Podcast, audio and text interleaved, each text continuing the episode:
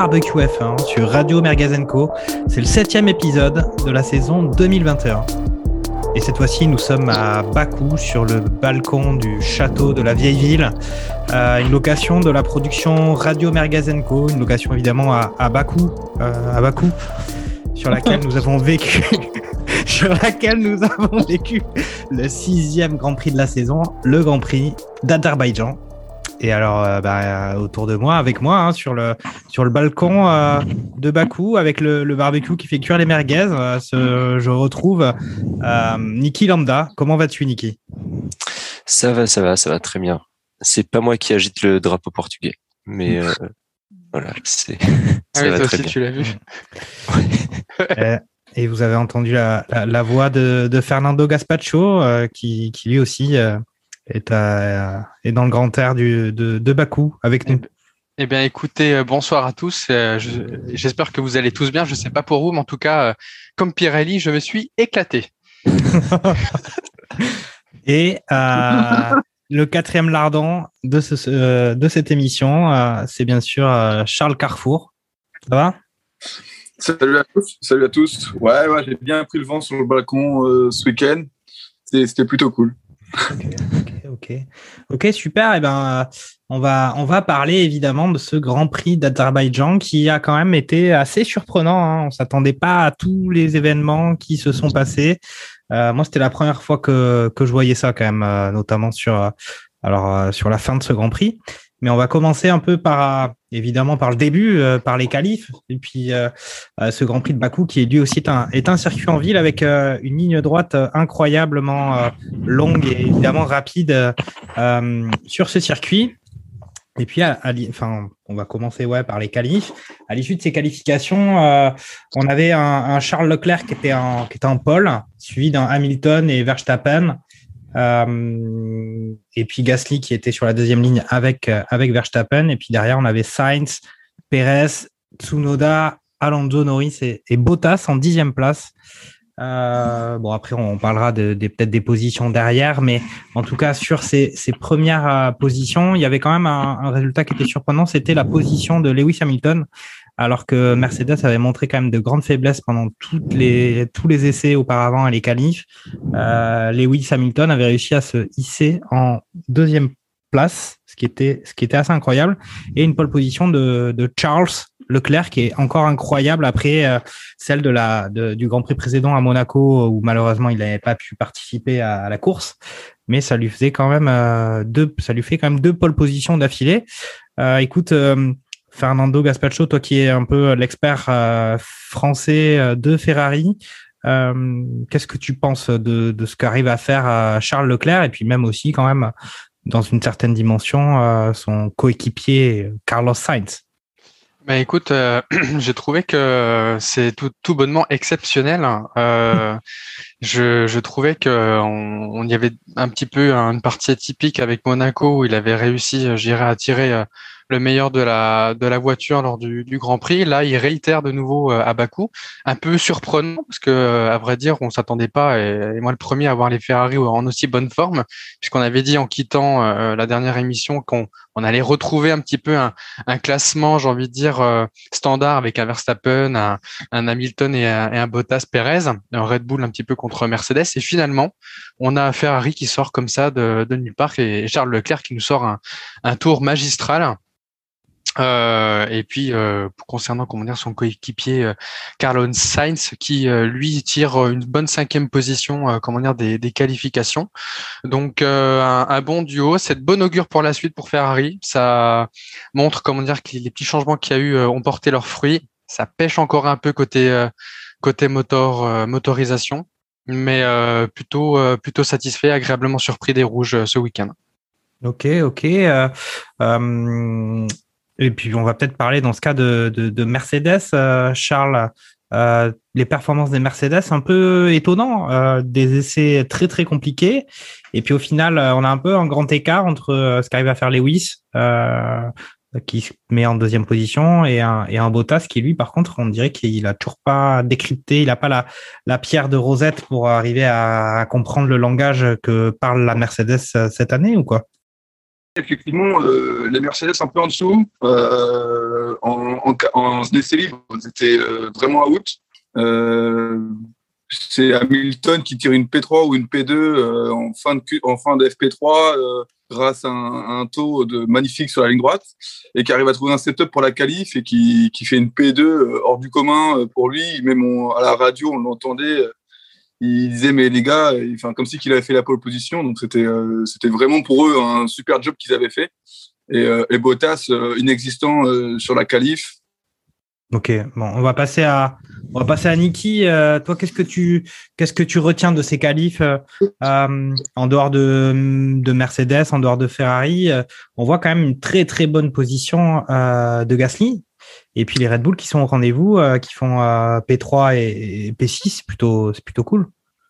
Ouais, ouais, ouais, tout à fait. Les Red Bull, euh, les Red Bull au, au rendez-vous et enfin. Et puis également les Alpha Tauri, hein, parce qu'on a donc Gasly qui signe une P4 qui après fait un, on le verra un peu plus tard, mais qui signe un podium en course, et Tsunoda P, P8. il avait plutôt, il nous avait plutôt habitué à être vraiment en toute fin de, de peloton aux alentours de la 13, 14e place. La P8, c'est quand même euh, assez extraordinaire.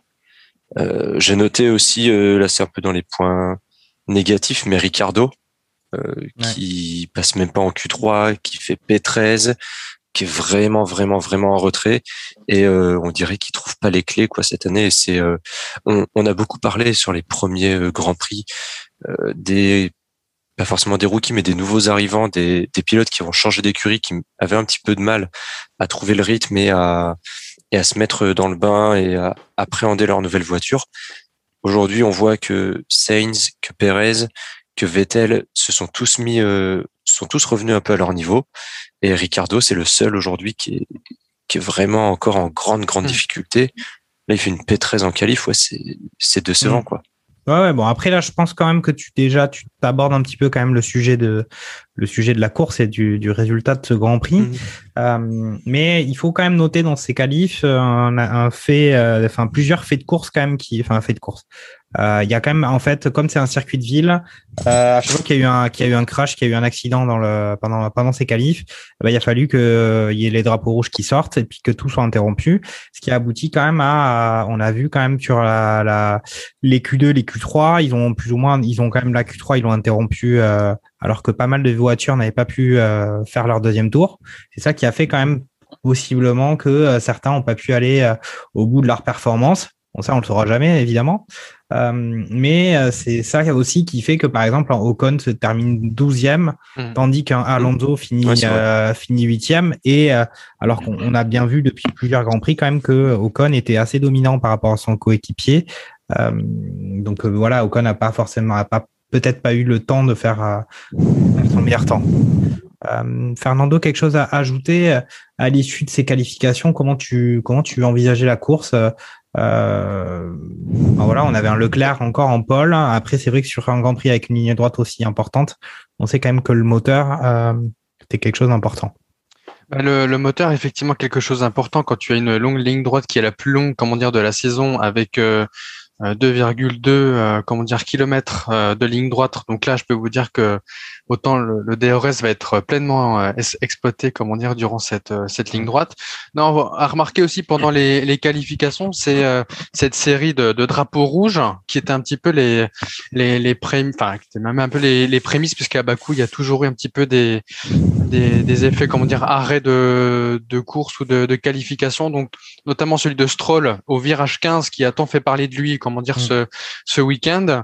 Et euh, notamment celui ensuite de Giovinazzi qui a tapé un tout petit peu plus fort. Euh, donc c'est bien dommage puisque depuis ses derniers grands prix euh, chez Alfa Romeo, il avait réussi à, à, on va dire, redonner un petit peu des, des couleurs à, à l'écurie. Et mm. puis après, par la suite, il me semble que Ricardo également a, a, a, fini du coup sur sa 13e place dans le mur. Oui. Et euh, C'était pas le même, euh, c'était virage C'est- 5. C'était le virage 5, Ricardo, c'est exactement. virage 5, mais c'est vrai que c'est gros crash et c'est lui qui a mis fin à son crash, a mis fin à la Q2. Et puis, euh, il me semble que c'était, euh, je sais plus Et lequel. Tsunoda, euh, Tsunoda, ouais. Et il, y me en semble a. qu'il a été le dernier, donc ce qui compte, euh, qui Bah fait bon. un nombre de 4 drapeaux rouges, a, comme en Hongrie. on a En 2016. Versta- on a, ou alors c'était en essai libre. J'ai j'ai un peu de mal avec la, la chronologie, mais Verstappen aussi qui se crash. Ou Oui. c'était peut-être en fin d'essai libre. euh, Je pense que Verstappen? c'était en, ouais, En- c'est en libre. FP3. C'est fin d'essai libre en FP3. Ah ouais, bah oui, exact, oui, sinon, exact, enfin oui, sinon il aurait pas pu, euh, Mm. sinon il aurait pas pu signer une P3, mais euh, mais ouais, ouais, il y a eu beaucoup de crash et je, je euh, j'ai vu euh, quelques articles passer de euh, de suiveurs, mais aussi de, de de pilotes et de directeurs d'écurie qui se plaignaient un petit peu justement de ça et que les ils Mm. estimaient que les pilotes avaient un peu trop forcé sur Mm. les sur les essais libres et sur les qualifs et qu'il y avait eu beaucoup beaucoup de crash, beaucoup plus que d'habitude en fait. C'est ça. Et après, ce qu'il faut pas oublier, c'est que pendant ces, ces séances-là, les, bon, pour certaines, pas toutes, parce que c'est le but aussi des fois des, des essais, mais un peu moins, par contre, en, en qualification, c'est que les véhicules, les, les voitures sont un peu plus légères, sont un peu moins chargées en Oui, essence. évidemment. Et du coup, ben, euh, on attaque un peu plus et on, on, a, on met un peu plus de risques et donc on tape dans plus facilement, j'ai envie de dire, dans Mm. les dans les barrières, quoi. Après, à la dans la présentation du- de ce circuit, on n'a pas parlé. Le, le surnom quand même de la ville de Bakou, c'est la cité des quatre vents quand même. Donc, euh, euh, avec à la fois la rapidité dans la ligne droite, les petits, les, les virages dans la ville, l'influence du quand même du vent est aussi assez importante et peut euh, avoir déstabilisé euh, certains pilotes. Mais c'est vrai qu'effectivement, ces qualifs arrêtés à plusieurs reprises et qui ont aussi entraîné euh, pour certains pilotes le fait de pas faire leur meilleur tour. Euh, c'est vrai que certains, certains peuvent le regretter. Mais en tout cas, voilà, à l'issue des qualifs, on avait euh, Ferrari en, en pole position euh, avec derrière euh, les deux tigres Hamilton et Verstappen. Et, et qu'est-ce qu'a donné la course? Eh ben, euh, par contre, il y y, a, il y a beaucoup de vent là d'un coup. Je sais pas ce que si- s'il y a quelqu'un qui souffle dans son micro. Je sais pas si c'est. Je rappelle qu'on est dans la vieille ville, hein, donc ça souffle un Ouais, peu. c'est ça.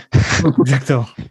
Euh, donc au niveau euh, au niveau de la course, eh ben on va moi je vais commencer par par parler des résultats directement et puis on va aller euh, après euh, entrer dans les détails parce qu'on a des résultats qui sont très surprenants sur cette course de Bakou. Qu'en en première place, on a on retrouve un Sergio Pérez qui s'impose dans ce Grand Prix devant un revenant euh, le Sébastien Vettel d'Aston Martin donc à une incroyable deuxième place.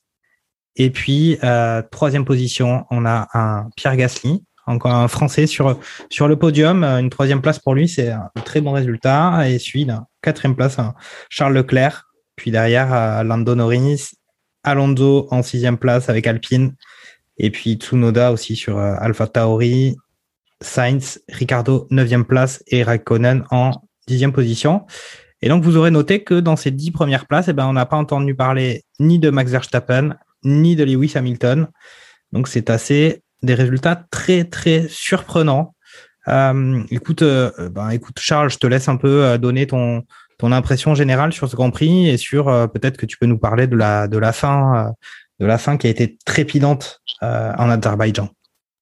Ouais, effectivement, à, à partir du. Non, je, je vais passer plutôt la parole à, à Fernando le temps que Charles Carrefour règle ses problèmes techniques. Donc voilà, quelle fin de Grand Prix Et puis bon, après c'est aussi euh, parce qu'il y a eu pas mal de pas mal d'accidents, y compris chez les favoris, mais quelle fin de Grand Prix euh, avec euh, au, final des résultats très surprenants. On a en fait pour expliquer un peu ça et aller vite, on a eu dans cette justement très longue ligne droite dont tu parlais de 2,2 km, on a eu pour commencer à un moment donné un accident de Stroll avec visiblement une crevaison. Euh, donc euh, derrière, on a eu euh, un, un, il me semble, le safety car, le temps qui, qui, qui retire la, la voiture de, de Lance Stroll. Et puis euh, plusieurs tours après, ben au final, exactement le même accident pour cette fois-ci Max Verstappen. et cette fois-ci, il restait, il restait au final pas beaucoup de tours dans ce Grand Prix. Le Grand Prix a été arrêté. On a eu un drapeau rouge et puis ils ont fait un, un nouveau départ arrêté à deux tours de la fin. Donc euh, assez euh, un, beaucoup de tension pour les pilotes, on imagine, et aussi euh, pas mal d'excitation. Comment tu as vécu cette fin, de, cette fin de Grand Prix? Qu'est-ce que quel est ton avis général sur sur ce sujet-là, Fernando? Écoute, déjà pour revenir sur le sur le début du Grand Prix, il y a une petite euh, un petit point quand même, c'est la pénalité de trois places, euh, comment dire, de Norris euh, sur la la grille de départ, puisque durant les qualifications, visiblement, il n'a pas respecté l'un des drapeaux rouges puisqu'il est passé euh, comment dire, encore sur la piste alors qu'il fallait, comment dire, revenir au stand. Donc, il a écopé, je dirais, de ces trois places qui lui a valu de commencer la course à la neuvième place. Sur le, le début du Grand Prix, Écoute, j'ai trouvé que c'était euh, ah, c'était plutôt intéressant parce qu'on voulait voir un peu ce que ça donnait euh, gérer une Ferrari, euh, combien de temps elle allait résister en tête puisqu'elle allait se faire manger tout cru par euh, soit une Red Bull ou, Lewis Hamilton qui était juste à la deuxième place avec cette deuxième deuxième position. je dirais sorti de nulle part lui non plus puisqu'il a su retrouver les réglages durant les, les qualifications. Euh, à noter notamment, euh, comment dire, les, les dépassements, notamment de Verstappen euh, au tour mm. numéro 7 sur Leclerc et ensuite de Perez. Donc c'est là qu'on a commencé à voir les limites un petit peu de la de la Ferrari. Écoute, effectivement, à, mis à part ces premiers changements et les premiers arrêts au stand qu'on eu autour des, des 8e tours et, et 13e tour, 14e tour, euh, ça a été un petit peu plat, on va dire, et il a fallu effectivement euh, ce, ce crash, comment dire, de Lance Stroll qui, euh, fort heureusement, c'est n'a pas, euh, j'irais, subi de, de, dégâts plus que ça. C'est vous dire la sécurité aujourd'hui dans, dans ces voitures. Et à plus de 300 km heure quand même dans la ligne droite, donc c'est ce n'est pas rien. Et là, euh, ça a un petit peu réveillé, euh, un petit peu réveillé euh, tout le monde si vous aviez fermé l'œil durant un instant. Mmh. Et par la suite, on a eu effectivement cette voiture de sécurité qui a mis un peu de temps à se mettre en place lors du crash de Verstappen j'ai trouvé il a fallu quand même un tour complet euh, toutes les voitures avant qu'elles ne, avant qu'elles n'arrivent et à l'issue qu'on vient de déclencher euh, justement le, le, drapeau rouge. Donc ça, ça fait partie aussi des, des points qu'on, je pense qu'on abordera peut-être à un peu, un peu plus tard dans, dans l'émission. Mais j'ai trouvé un petit, un manque de réaction là-dessus et l'infographie. Je sais pas vous, mais il y a eu pas mal de petits bugs sur les sur les arrivées, euh, comment on les choix des pneus de certains pilotes où on voyait à un moment donné que Raikkonen testait les pneus out. Je sais pas si vous avez fait gaffe. Euh, je n'avais pas, je n'avais pas vu ça. Enfin, il y a eu deux trois petits bugs à un moment donné euh, d'affichage. Mais pour revenir effectivement sur la, la course, euh, ouais, je une fin de course vraiment palpitante, euh, incroyable. le départ arrêté, comment dire, à deux tours juste deux tours, hmm. comment dire, de Grand Prix. Euh, plein de. En fait, il faudrait faire des Grands Prix de deux tours, en fait. quand on, C'est un peu l'idée quand même qu'ils ont. Euh, bah, on a parlé déjà un petit peu de, de ces courses sprint qui auraient lieu. Ouais, euh, c'est un peu les prémices, je des, pense. des courses un peu plus courtes, euh, c'est un peu ça. Après là, c'est vrai que c'était. Il y avait aussi le fait que, bah voilà, deux tours et puis avec un départ arrêté, il y en a quand même qui ont essayé de forcer le destin. On montrera dans le détail un peu plus tard des gens qui forcent tellement le destin qu'ils annoncent après qu'ils ont appuyé sur les mauvais boutons. Euh, on verra votre sentiment sur ce sujet. on en reparlera. Euh, mais c'est vrai que voilà, sur euh, moi, c'est les deux tours. Alors, le Grand Prix était peut-être un peu long celui-là, mais c'était presque de l'apnée pendant deux tours. Hein. record, du, record du circuit, c'est 1,40 ouais. fois 2. Ça pouvait se faire en apnée. Hein franchement, euh, sur cette fin. Ouais, ouais, mais même sur la, la fin, juste après la, la, la, première safety car, il y a eu un enchaînement, comment dire, des, des records du tour, euh, à la fois par Verstappen, par Hamilton, et, et c'était que ça, et c'était quand même plutôt intéressant à suivre. Hmm. Ok, toi, Niki, t'en as, t'en as pensé quoi finalement? Est-ce que euh, euh on va, on va, on, va parler peut-être euh, un petit peu après de ce qui s'est passé après le deuxième départ arrêté, mais on avait quand même vu, euh, moi il me semble, euh, pour le coup, cette fois-ci, une bien, enfin ça fait déjà aussi deux fois avec le Grand Prix de Monaco, mais une bien meilleure stratégie de la part des Red Bull par rapport à Hamilton qui était, plutôt finalement en, bonne position et qui s'est fait un peu, euh, battre à la stratégie, non, du côté des Red Bull? oui, oui, complètement. Et d'ailleurs, on le, on se souvient du coup du Grand Prix de Monaco où Hamilton avait passé son week-end concrètement hein, à incendier euh, son ingénieur, enfin incendier euh, toute l'équipe Mercedes. Mmh. Euh, là, on a encore eu droit à quelques petites pépites à, la radio quand il ressort, quand Verstappen, je crois, ressort derrière devant lui. Ah, je crois que c'est ça hein, où il allume son ingénieur en disant mais comment c'est possible comment c'est possible qu'il ressorte devant moi aussi loin? Donc oui, oui, enfin euh, vraiment euh, un peu étonnant parce que comme moi je voyais vraiment Mercedes très très très très fort et vraiment un cran au-dessus de Red Bull avant le Grand Prix de Monaco. Et là, on a un peu le sentiment après ces deux grands prix que Mm. bah, le, le rapport de force s'est presque inversé, euh, que ce soit euh, au niveau euh, Verstappen euh, Hamilton, au niveau de cette bagarre-là, mais aussi avec euh, bah, du coup euh, Checo Pérez qui, bah là pour le coup, qui a, qui a clairement clairement surclassé Bottas. Enfin Bottas, on n'en parle même pas ce week-end. C'était euh, c'était un chemin de croix quoi pour lui. euh. Alors j'ai vu qu'il avait euh, a priori privilégié les euh, les appuis euh, aéros pour être plus performant dans la dans la partie sinueuse au détriment en fait justement de de cette longue ligne droite et de la partie rapide du circuit.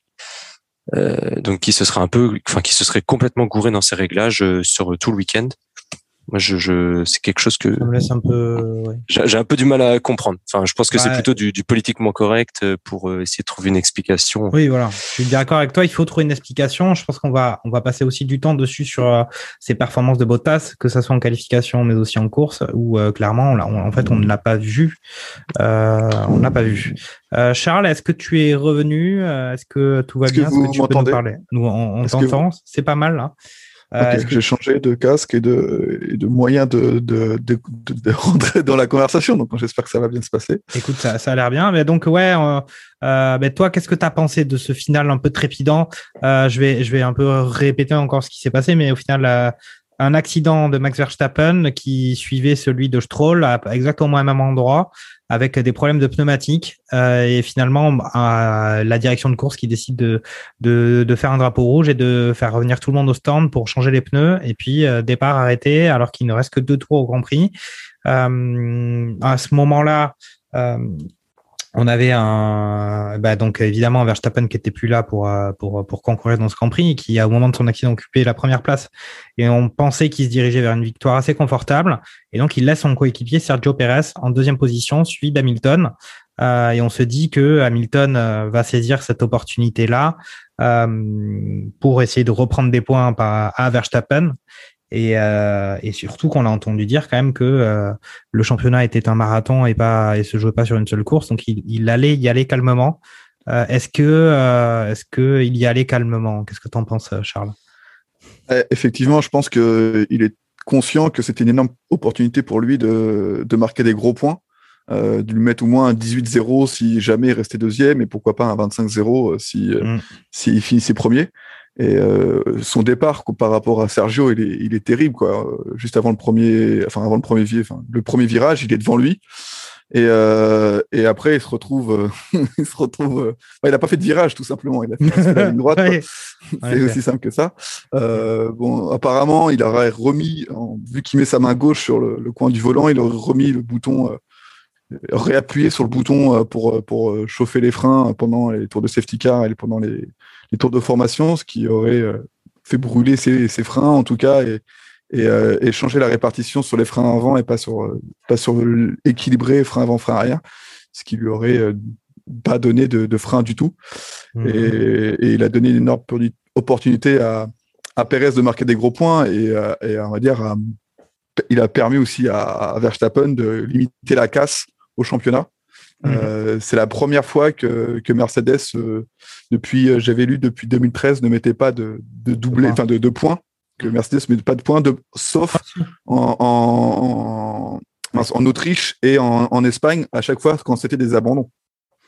Mm. Et ça, ça faisait un moment que, que du coup, ils n'avaient pas mis de, de points, même en finissant les deux, en finissant dans les dans les la, la course quoi. Donc ça fait un moment que, que Mercedes met toujours au moins un point, même quand euh, en Allemagne 2019 euh, euh, Bottas se plante et Hamilton finit neuvième parce que les, les Alfa Romeo sont sont recalés, ont des pénalités.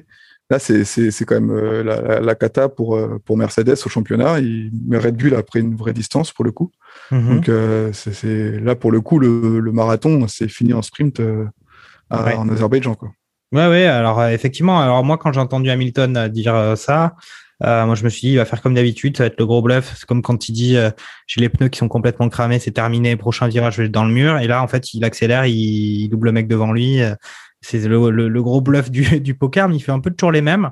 Et là, ouais, ouais, euh, il faut contrôler la situation, faut pas trop s'exciter, et puis on le voit partir, et puis même pas prendre le premier virage. Enfin, franchement, c'était un peu, ça avait l'air d'être une blague. Après, bon, s'il appuyait sur le mauvais bouton, euh, on peut peut-être décider de le croire ou pas.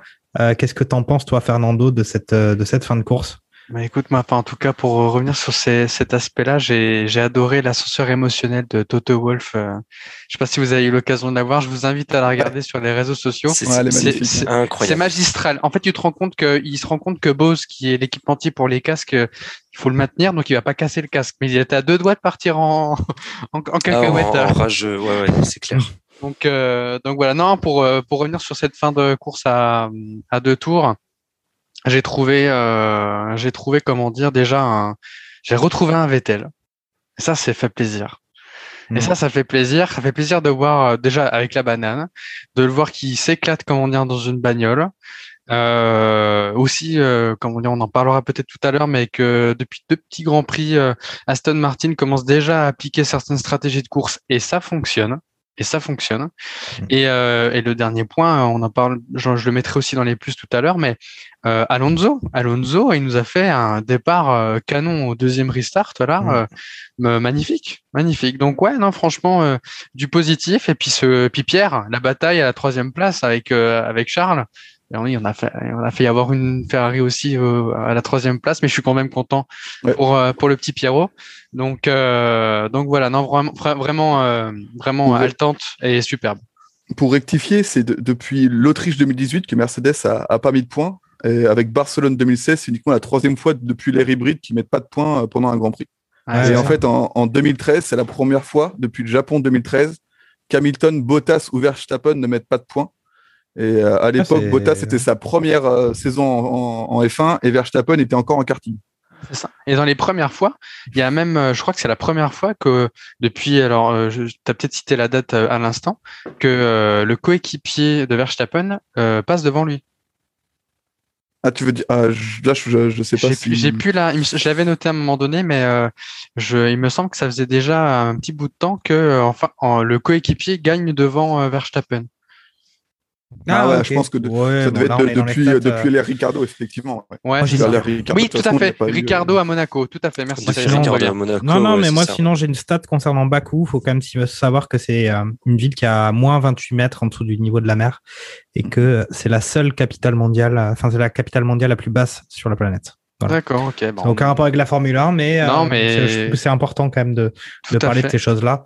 On a tendance à ignorer euh, un petit peu trop facilement. Euh... Du coup, le Mexique qui est le plus haut.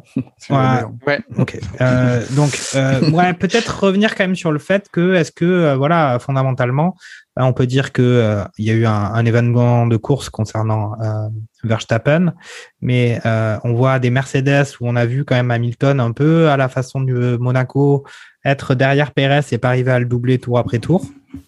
Et puis avec aussi laissé un peu en, en race campagne par son coéquipier qui est, euh, bah, il est pas un tour derrière, mais qui est loin derrière et absolument pas compétitif. Mm. Est-ce que Red Bull est pas quand même à, ils ont peut-être pas marqué autant de points qu'ils auraient pu. Euh, ils ont pris un ascendant quand même à la fois technique et psychologique assez important sur euh, sur Red Bull. Est-ce que vous partagez mon avis ou est-ce que ou est-ce que euh, au final euh, vous pensez autre chose de cette situation? Euh, Moi, je me, moi, je partage assez ton avis. Après, euh, les rapports de force peuvent très très vite changer.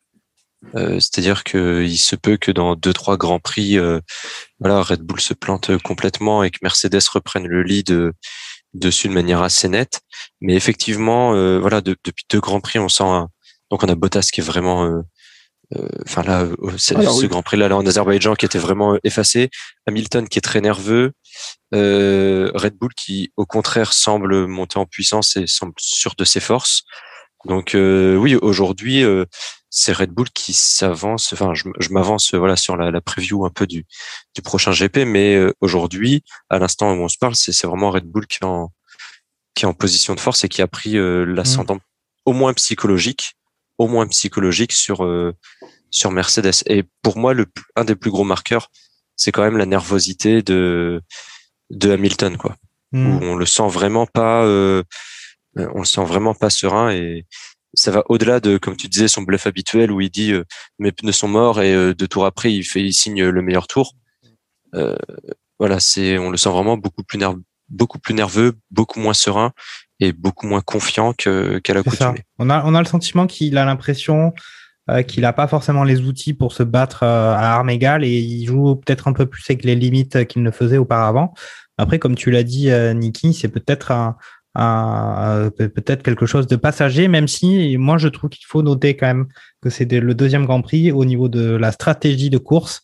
Euh, les Red Bull sont vraiment dominants par rapport au, par rapport aux Mercedes, même si faut quand même signaler sur ce Grand Prix que euh, ben, pour une fois, il y avait euh, Perez qui était avec Verstappen, tandis qu'Hamilton était, euh, était tout seul de son côté.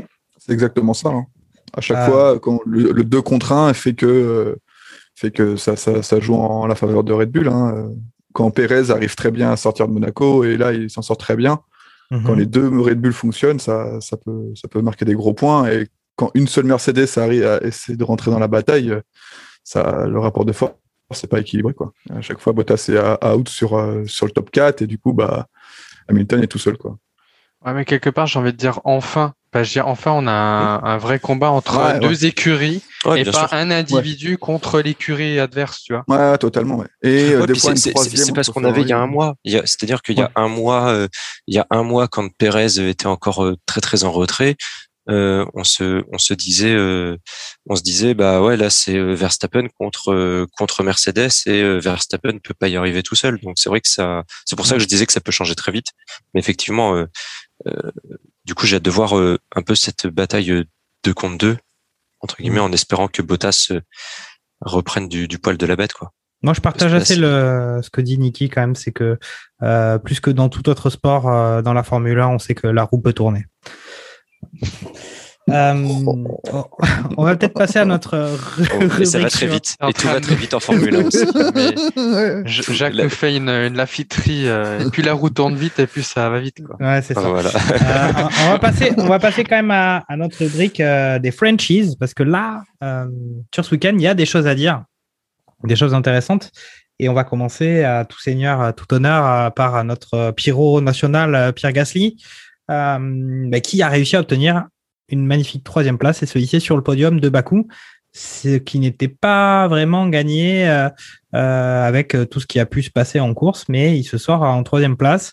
Euh, écoute, Fernando, je te laisse euh, parler un peu de la performance de Gasly euh, et euh, notamment de ces deux derniers tours où euh, ce duel euh, contre son ami euh, Charles a été quand même assez mémorable euh, il s'est particulièrement bien défendu, l'ami Pierrot.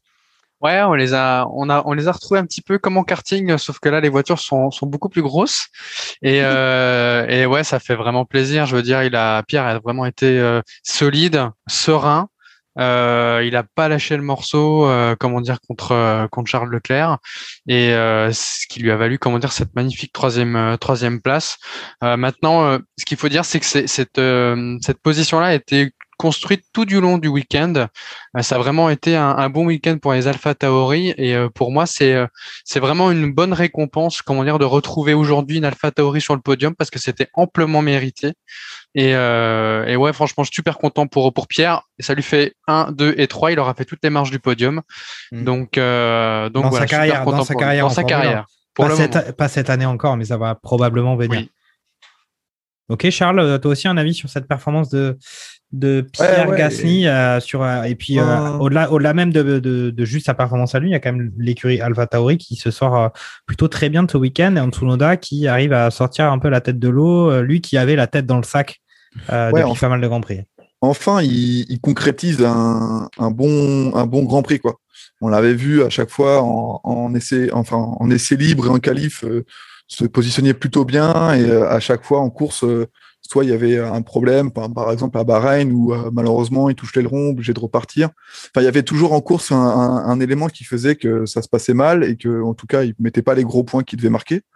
Et Mhm. même pour Tsunoda, euh, là, qui rentre dans les points, euh, il fait son meilleur résultat. Bon, même s'il parle mal à son ingénieur, euh, ça c'est euh, ça c'est notre affaire. Ouais. Oui, oui, bah, tu peux tu peux rentrer dans le détail. Ouais, hein. Oh, il a, il a dit ferme là, quoi. hein, Il y a pas de. bon, en plus, on était au dixième tour de course. Bon, euh, je considérais pas ça euh, comme un moment crucial de la course. Pour, euh, Enfin, si, si t'en es aussi tendu euh, au dixième tour de course sur, sur 50 et quelques, je me suis dit, bon, bah, alors là, il est pas bien. là, il- Non, non, mais c'est jamais. de toute façon, il faut jamais s'énerver dans la vie. hein. C'est, c'est, Ah, faut jamais s'énerver. Et quand on s'énerve, on s'énerve toujours contre soi-même. Mais par contre, quand t'as un mec à la radio, quand t'as un mec à la radio qui te dit, écoute, ça serait bien que t'ailles plus vite. Moi, je, moi ça m'aurait énervé quand même. un peu. Ouais, non, mais, euh, totalement d'accord. Après, on a tous joué à un moment donné aussi à, à F1 2020 ou les éditions précédentes. On disait à Jeff, à notre ingénieur de course, écoute, t'es gentil, mais tais-toi, quoi. Ouais, ouais. Après, après le- on- là, d'un humain à un humain, je sais pas comment il a, il est revenu euh, voir son, son ingénieur et comment il lui a. Mais euh, après, effectivement, j'écoutais euh, le débrief de Julien Febro et, de, et du directeur de la femme Roméo, là, Frédéric Vasseur. Il disait, Ouais. bon, euh, voilà, ça, c'est normalement, euh, au foot ou des choses comme ça, on n'entend pas les joueurs euh, parler à l'arbitre ou entre eux. Et là, s'il y a que, que dans ce sport-là où, où c'est c'est euh, c'est mis, en, euh, c'est mis en- à la télé et qu'on qu'on l'entend. Mhm. Ça, ça pourrait rester de l'interne et on et euh, il y aurait pas, on ferait pas de polémique sur euh, sur le comportement du, du pilote quoi. Alors après, il faut quand même y voir qu'avec, euh, bon, à la, à la fois, malheureusement avec le Covid, c'est vrai qu'avec les stades à huis clos, on a entendu beaucoup plus les joueurs euh, discuter, peu, totalement. parler à l'arbitre. Et c'est vrai qu'on s'est rendu compte qu'ils n'étaient pas tout le temps adeptes Ah, c'est pas de, joli, de, la, oui, de la effectivement. poésie Ouais, euh, pas très joli. ouais. romantique. A- Après, je me pose une question. euh, ça, vous allez peut-être euh, avoir un élément de réponse là-dessus. Est-ce que c'est pas, euh, voilà, justement le le pilote qui euh, qui dit ferme là ou laisse-moi tranquille à son à son ingénieur. Est-ce que c'est pas plus fréquent euh, qu'on ne le pense Et là, c'est parce que voilà, Tsunoda, il a fait quelques déclats euh, un peu sulfureuses sur les derniers grands prix. Il était un peu dans l'œil du cyclone.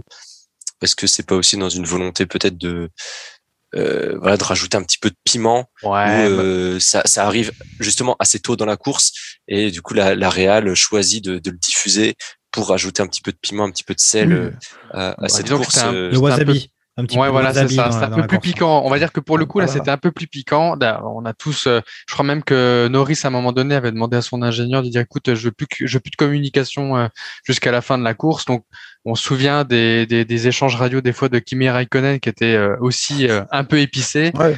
Euh, pour euh, pour Iceman, c'est voilà quoi. Je veux dire. euh, donc non, je pense que tout pilote à un moment donné euh, a besoin de conduire et euh, en fait il faut se rendre compte que euh, ils- ces gens-là sont à plus de 300 km heure à certains moments euh, dans un circuit. Il y a le stress, il faut qu'ils gèrent des fois des manœuvres à faire sur le bouton, euh, sur les volants. Euh, tu as toutes Ouais, tout les fait. informations à traiter qui arrivent dans les oreilles. À un moment donné, euh, je veux juste conduire quoi. Donc euh, c'est Ouais, ça, c'est ça ça. peut se comprendre. Ouais, ouais. Ce qui est, ce qui est, ce qui est, euh, ce qu'on reproche à Tsunoda, enfin ce qu'on reproche, c'est pourquoi à chaque fois euh, ça s'est retenu, c'est parce que c'est pas sa première déclat un peu Ouais, virultante oui, oui, la ouais, façon voilà, c'est dont il ça, dit. ça, ça fait partie de son tempérament, puis il y a la manière de le dire aussi. Voilà, c'est Ouais, Voilà. c'est ça. Norris, il l'a le- déjà dit, mais leave me alone quoi. Là, c'est un gros shell up. euh, a- Ouais. Vous avez remarqué qu'il n'a pas de- été bipé celui-là. hein. Ouais, il a pas été bipé, ouais, Non. ouais, c'était beau. ouais. Ouais. Non, après, au final, comment il est allé voir son ingénieur euh, après, c'est qu'il a, il a quand même fini le Grand Prix en septième position et que pour Alpha Tauri, c'est une euh, troisième place et une septième place. Donc, il y a quand même des points au final euh, pour, un- en tout cas pour Tsunoda, un pilote qui, qui était pas au mieux. Hein. On parlait déjà du fait que ben, les valises étaient commençaient peut-être à, à se remplir avant de, le, le- le retour. Le retour, euh, en tout cas, euh, en dehors de la Formule 1. Et là, il a quand même répondu en, en étant en septième place.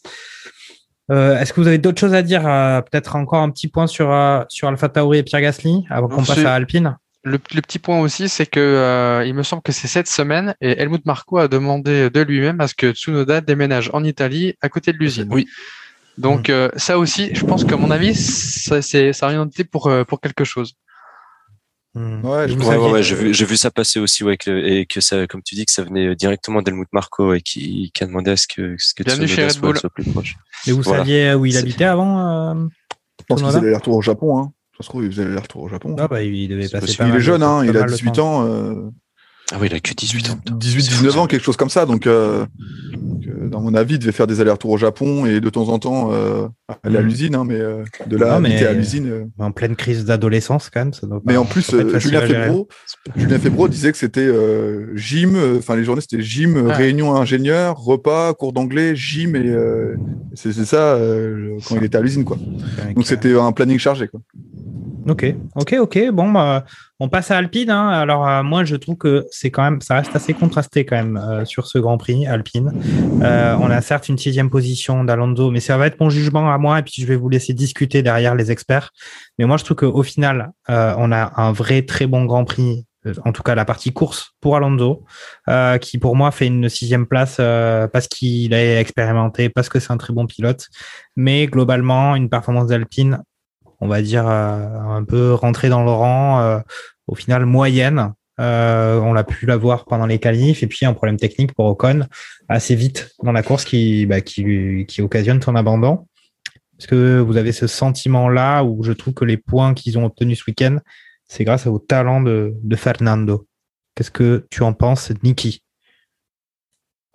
Alors, moi, je vais pas être forcément très très objectif parce que j'ai vraiment du mal à m'enthousiasmer pour Alpine en fait.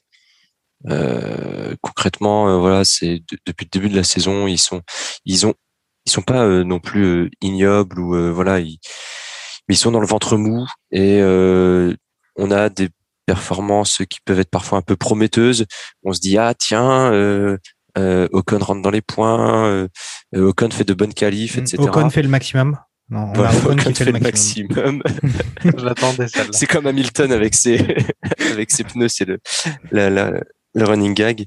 Mais euh, mais voilà, je, je sais pas, je il euh, y, a toujours en fait un goût d'inachevé avec mm. euh, avec Alpine.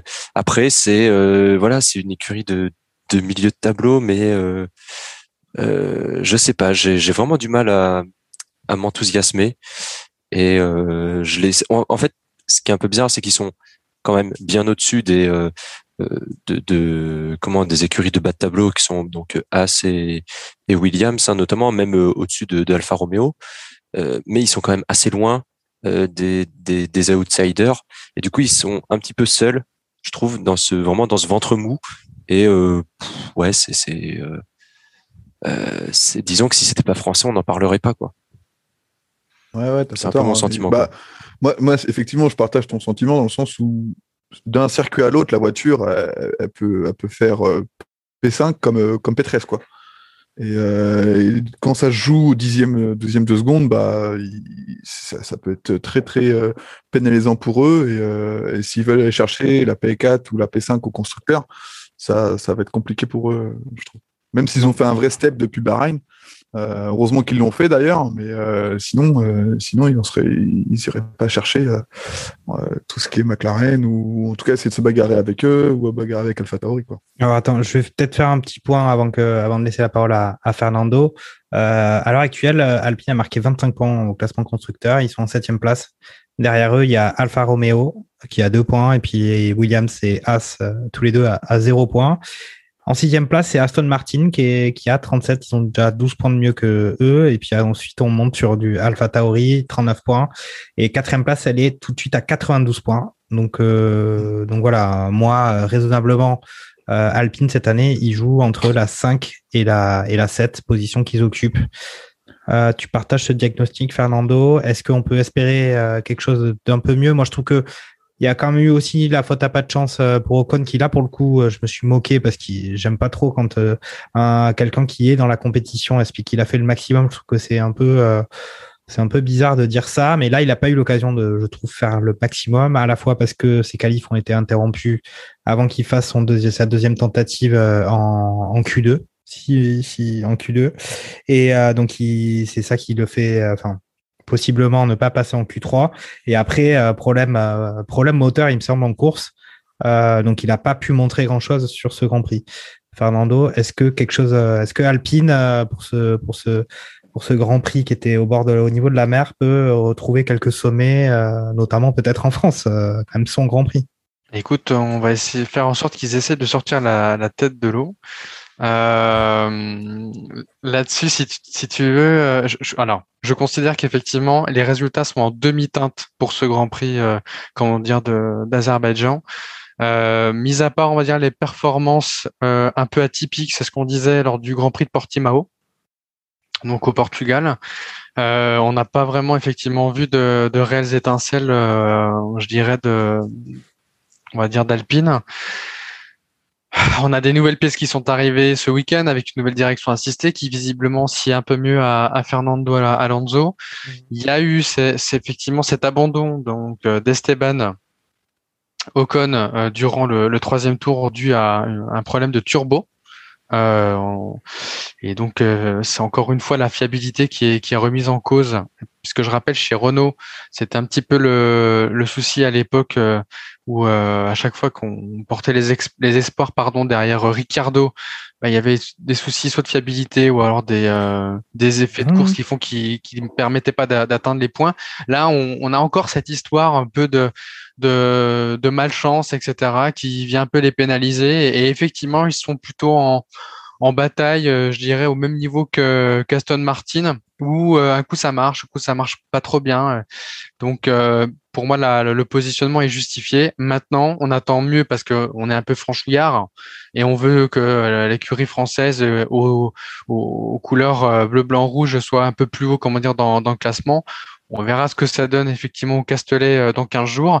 Mais euh, aujourd'hui, c'est des performances qui sont en demi-teinte. Euh, vraiment déçu pour Ocon, j'irais, qui n'a pas pu montrer son potentiel. À, à regarder quand même qu'ils ont fait de bons essais. Euh, ils ont à chaque fois été plutôt en, en, deuxième partie supérieure du tableau, mais que ça s'est pas transformé effectivement euh, durant les qualifications. Et par contre, on a Fernando Alonso qui finit sixième et, euh, et, voilà, après, on n'a pas pu avoir les performances égales avec les deux voitures. Donc c'est pour ça, hein, un peu en résultat en demi-teinte. Après, après, voilà, moi j'ai eu un avis un petit peu, euh, un petit peu, on va dire, caricatural. Mais en, en qualif, ils finissent quand même à Alonso, il finit quand même en huitième position. Hum. Et sachant que les McLaren, bon, effectivement, tu as dit Norris, euh, on l'a, tu l'as expliqué qu'il avait été pénalisé, donc il était parti, il avait été classé finalement neuvième, mais au final, euh, Alonso était devant Norris et devant euh, Ricardo qui était en treizième place. Donc dans leur mini compétition entre écuries du milieu de tableau, ils n'étaient pas si mal que ça à l'issue des qualifications. Pour, celui-ci, après, quand tu regardes de manière globale, euh, sur la performance depuis le début de la saison, je les compare plus aujourd'hui à une Aston Martin qu'à une McLaren. Oui, ça, c'est. de toute façon, ça se voit de façon, de façon mathématique. Hein, les chiffres ne mentent pas. Écoutez, on va peut-être euh, passer à notre catégorie, euh, enfin, notre rubrique des, des plus de ce Grand Prix. Et eh bien, pour moi, il y a quand même euh, il y a deux grands plus, on va dire, chez les pilotes. C'est Pérez et euh, Vettel. Écoute, Charles, euh, ben, choisis, choisis Pérez ou choisis Vettel, mais dis-nous un petit peu les, les, bonnes choses qu'on a pu voir de leur côté, alors que ce début de saison était vraiment pas évident pour eux. Bah, moi, je choisirais Vettel. il confirme son, son bon Grand Prix de Monaco.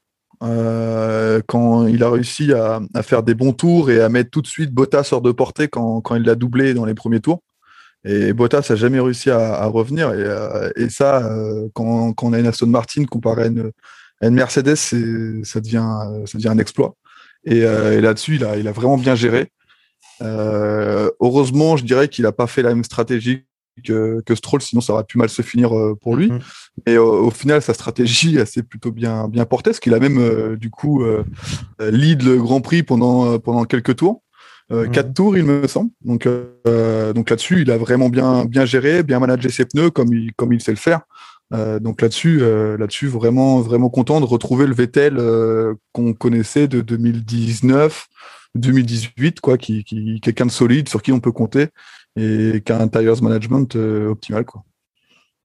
Ok, ok. Euh, Fernando, euh, on sait qu'évidemment, toi, tu es, tu es très grand fan de Sébastien Vettel, mais, mm. mais quand même, ce Sergio Pérez, bah, qu'on attendait quand même au tournant, ou même dans la ligne droite hein, de, de, Bakou, parce que effectivement, on sait que chez Red Bull, ça peut aller assez vite au niveau des pilotes, et il était en difficulté. Et puis là, avec une qualification pas non plus ouf patate, euh, en sixième place. Là, il se retrouve euh, à gagner ce Grand Prix. Bon, évidemment, hein, si les choses étaient allées euh, comme il, tout, comme il était prévu, ça aurait été son coéquipier Verstappen. Mais en tout cas, il s'était hissé en, deuxième place.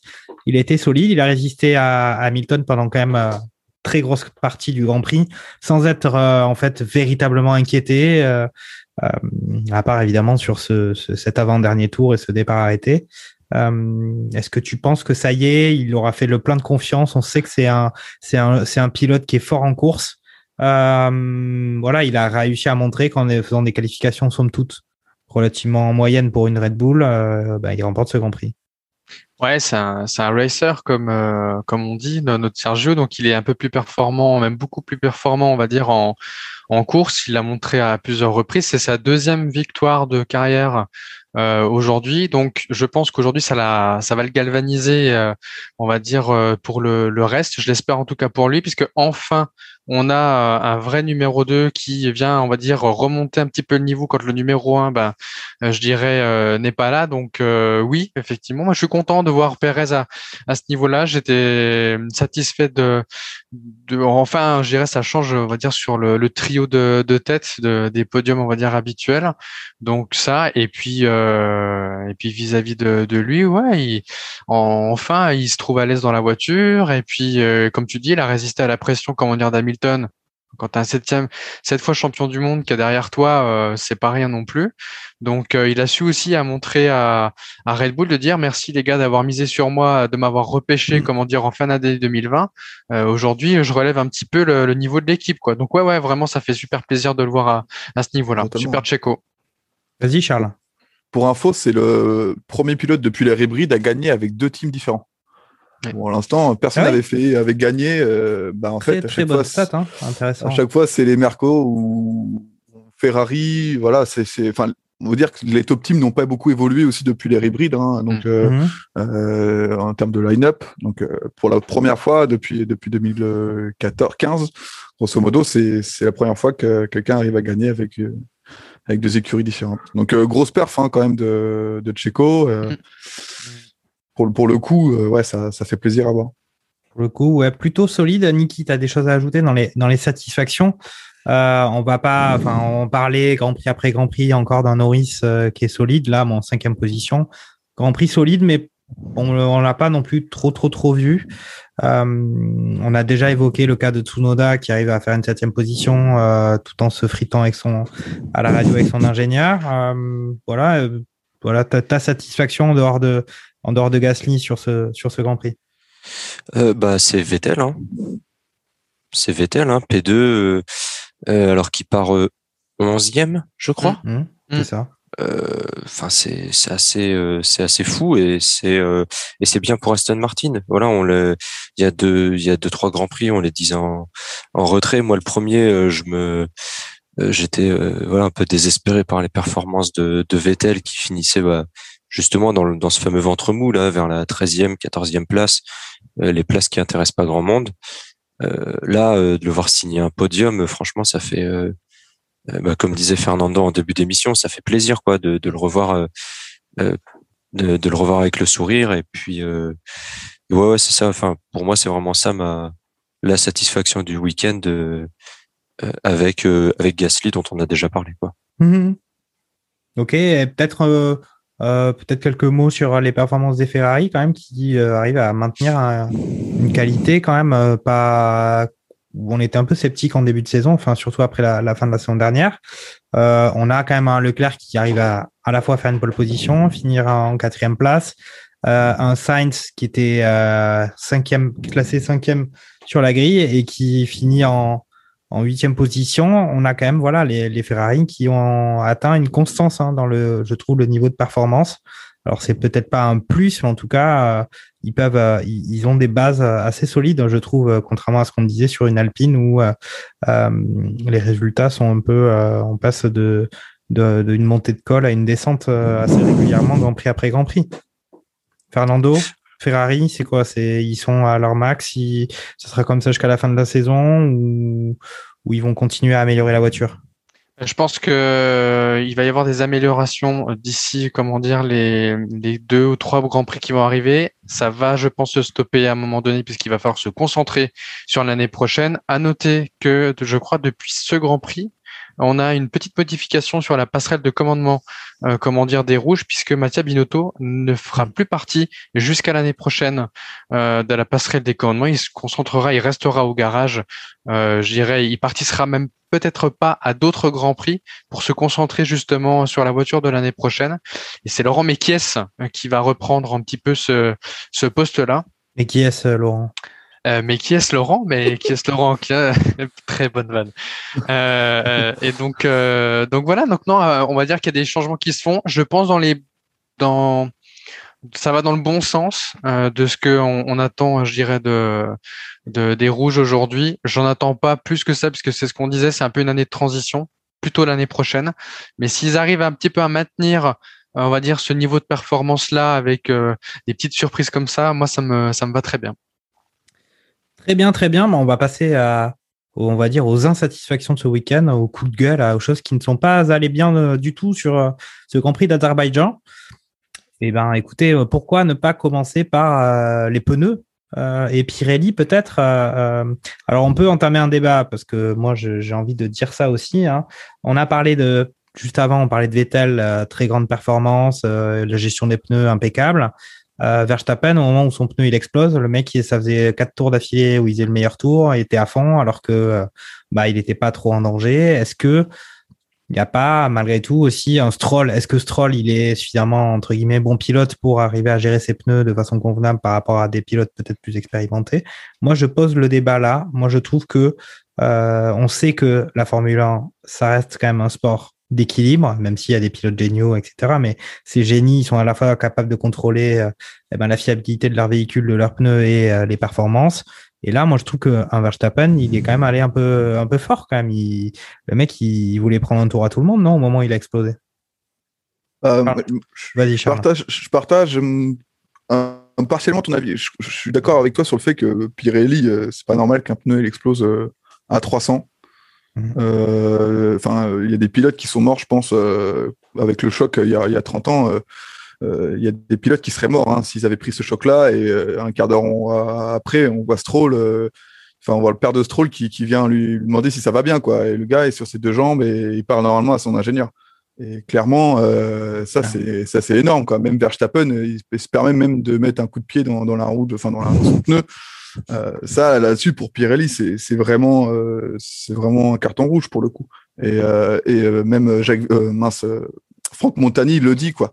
Quand le Mhm. pneu il explose, c'est incontrôlable. Quand le pneu il crève, là, on peut, on peut le contrôler. C'est ce qui s'est passé en, en Angleterre il y a un an où le pneu il a pas explosé, il, se, il, il arrive et il finit par crever, par exemple sur, sur le sur le, le pneu de, de Lewis Hamilton, je crois, Hamilton arrive à contrôler sa voiture parce que c'est pas une explosion, ça vient pas subitement euh, se- s'exploser D'accord. exploser la voiture et devenir euh, et devenir euh, alors- et du coup et du coup euh, là pour le coup c'est pas c'est pas top pour Pirelli effectivement. Et je pense la marque en, en, en pâtit hein, de se dire que le pneu, un pneu Pirelli peut exploser c'est pas c'est pas si bon au final pour l'image Ok, ok, mais tu partages pas mon avis sur euh, la gestion quand même que les pilotes peuvent avoir de Bah. la pneumatique. On sait que, enfin voilà, d'un côté, on en parlait euh, dix minutes avant en disant que Vettel avait été très très bon, euh, notamment sur cet aspect-là de la course, puisqu'il avait tenté sa stratégie d'overcut euh, qui leur a vachement bien réussi. Et puis au final, on voit un Bah, Verstappen Pirelli, qui a, Pirelli a annoncé en stratégie vous, vous pouvez faire euh, rouge rouge jusqu'au dixième, quinzième tour et après mettre les blancs et finir la course. Donc avec- ils, ils annoncent quand même qu'on peut faire grosso modo les 40 tours. Quoi. Et au bout de 30 tours, le pneu explose. Alors je sais pas s'ils ont roulé sur des débris, ça on va sûrement le savoir dans les jours à venir. Peut-être qu'ils ont roulé sur des débris qui a causé l'explosion du, du pneu. Si, si par contre, si c'est pas ça, c'est parce que c'est l'usure du pneu et que au final, euh, Pirelli s'est planté dans, dans la stratégie à adopter. euh, Enfin, ne pas annoncer du coup la possibilité de faire faire 40 tours avec quoi. Parce que je, je sais pas si les ingés ont la possibilité de voir une, une baisse de pression. Enfin, c'est des choses qui sont subites quand ça explose quoi. Donc, euh, Mhm. je sais pas si Fernando, tu veux peut-être réagir là-dessus. euh. Ouais, à un moment donné, alors je sais plus si c'est après les essais euh, pour qu'ils puissent le faire en, en qualif. euh, au vu du nombre de, de pertes de, de contrôle à un moment donné euh, de certains, Pirelli avait autorisé, comment dire, une diminution de la pression euh, ou une augmentation de la pression. Je sais, non, une augmentation, pardon, de la pression. Euh, et donc du coup, euh, c'est un petit peu des écarts qui avaient, euh, qui avaient été autorisés par, euh, par l'équipementier. Moi, je rejoins totalement ce que tu disais, Charles, et, qui reprend un petit peu ce que disait Franck Montagny. C'est qu'aujourd'hui, c'est inadmissible d'avoir aujourd'hui des, des pneus qui éclatent à plus de 300 km heure. Ils sont faits normalement pour ça. Je rappelle que suite à l'épisode de Silverstone l'année dernière, Pirelli avait revu, comment dire, la composition de ses gommes pour cette année pour ne plus que ça arrive. Et euh, bah, force est constater que c'est encore arrivé, comment dire, cette année. On nous dit que c'est un vibreur, on nous dit que c'est un débris. Euh, ça serait plutôt un débris euh, pour Max Verstappen. Euh, pour Stroll, c'est aujourd'hui euh, encore une question qui reste euh, sans réponse, puisqu'on ne sait pas si c'est ni un débris, ni comment dire un, un, un, vibreur qui en serait la cause, sachant que sur les pneus de Lewis Hamilton à l'arrivée, il y avait aussi des petites entailles visiblement. Donc à voir. Ce que nous dira l'enquête, je pense qu'on en saura plus avant le Grand Prix de, de, du Castellet, comment dire, dans, dans 15 jours. Euh, j'ai envie de dire la, la, réponse que nous fait Pirelli, est, on s'y attendait tous. Au final, c'est pas moi, c'est euh, c'est autre chose quoi. Donc c'est pour ça que je, je, reste un peu dubitatif sur ce qui a été, euh, euh, euh communiqué de manière officielle par euh, par l'équipe entière. Ok. Donc on va en, résumé de ce que tu dis, c'est que le changement de, de composition des gommes n'a pas effacé les problèmes. Bah pour moi aujourd'hui, on fait 300 km/h, il y a toujours un problème. Donc voilà. Mmh. Mmh. ok. Euh, bon, bah, euh, donc dans les mois, moi j'avais j'avais quand même cette question des pneus qui était qui était intéressante, mais est-ce que on peut pas aussi inclure évidemment dans euh, les, les mois pour ce Grand Prix euh, bah, toute l'écurie euh, Mercedes, à commencer par par Bottas malgré tout, qui comme on l'a déjà dit a été quand même transparent tout le week-end et qui, à la différence de son coéquipier, a jamais visiblement été en capacité de trouver les réglages euh, de son véhicule. Et, bon, on peut se dire, OK, il ne trouve pas les réglages, euh, il fait pas une très belle performance, mais quand même une Mercedes qui finit en 12e position euh, sur ce Grand Prix à se battre euh, en fin de course contre euh, bah, des écuries qui sont euh, qui sont normalement très très très loin en termes de performance. Est-ce que vous avez une explication euh, sur ça? Est-ce que c'est Hamilton qui est un, une sorte d'ingénieur de génie qui lui arrive à trouver des réglages impossibles à trouver pour le, le, le, pilote normal et les ingénieurs normaux de Ferrari? Ou est-ce qu'il y a un problème Bottas euh, qu'il va falloir que Mercedes arrive à résoudre. Euh, moi, j'ai vu pendant ce week-end, et bon, après, c'est peut-être anecdotique, et, et après, j'ai pas non plus passé beaucoup de temps à explorer les réseaux sociaux, mais j'ai vu Mercedes féliciter Pierre Gasly euh, sur Twitter. Euh, et ça m'a un peu surpris euh, dans un contexte où justement on se pose la question de euh, l'avenir de Bottas chez Mercedes.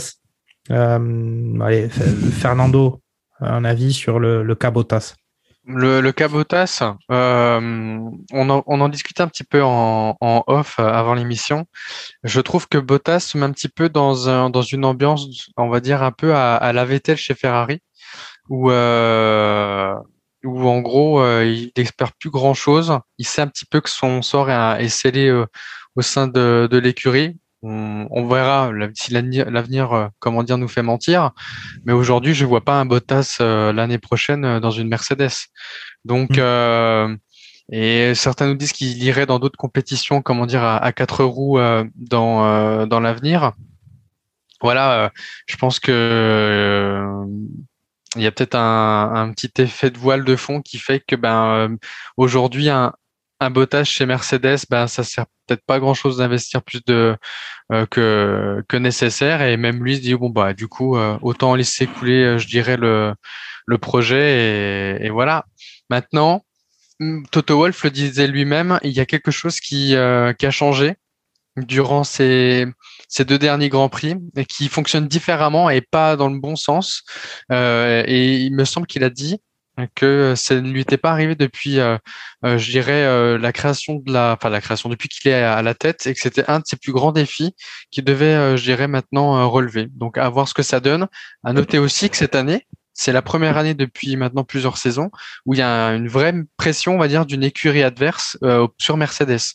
Donc oui, oui. Alors oui, alors moi je, je J'entends tout ça, mais c'est vrai que cet écart de performance entre euh, la monoplace de Bottas euh, et celle d'Hamilton, même si Hamilton euh, ben, par rapport à pas gagné de points sur ce Grand Prix, mais par euh, ce, ce, cet incident sur euh, le deuxième départ arrêté est quand même est quand même très étonnante parce que c'est quelque chose qu'on a distingué à la fois en qualification, et... mais aussi en course où il a été incapable de faire quoi que ce soit. notre ami Valtteri. Étonnant, mais il nous a fait la même euh, à Singapour en 2018, hein, où il avait fait, euh, comment dire, des, euh, des, essais libres catastrophiques, et il nous sort, comment dire, un réglage pour les qualifications. là, il nous a fait la même chose, comment dire, à, à Bakou cette année. C'est c'est aussi là où vous pouvez avoir la meilleure voiture, mais il faut aussi le pilote qui sait aussi, il connaît sa voiture et il sait les réglages qui peuvent potentiellement faire gagner, comment dire, des dixièmes, voire une seconde au tour, ce qui a été le cas, comment dire, pour pour Hamilton et chose qui n'arrive pas aujourd'hui à, à, faire euh, à faire Bottas. Ok. Euh, Charles, Charles un, un, avis sur Mercedes? Est-ce que euh, on va dire, bah, est-ce que est-ce qu'ils vont s'en sortir de cette situation ou ou, ou ça va être vraiment la lutte au couteau contre Red Bull par tous les moyens. Euh, ou est-ce que, je sais pas moi, Lewis Hamilton va faire un burn-out, refuser de se présenter devant la presse, euh, dire des shut-up à la radio à tous les grands prix? Comment tu bah, vois cette, euh, cette, alors, euh, dans, cette poursuite dans, de saison?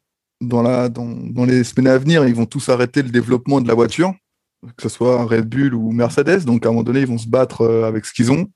Et là, on va pouvoir voir si, Mercedes ça fait une voiture capable d'être championne du monde 2021.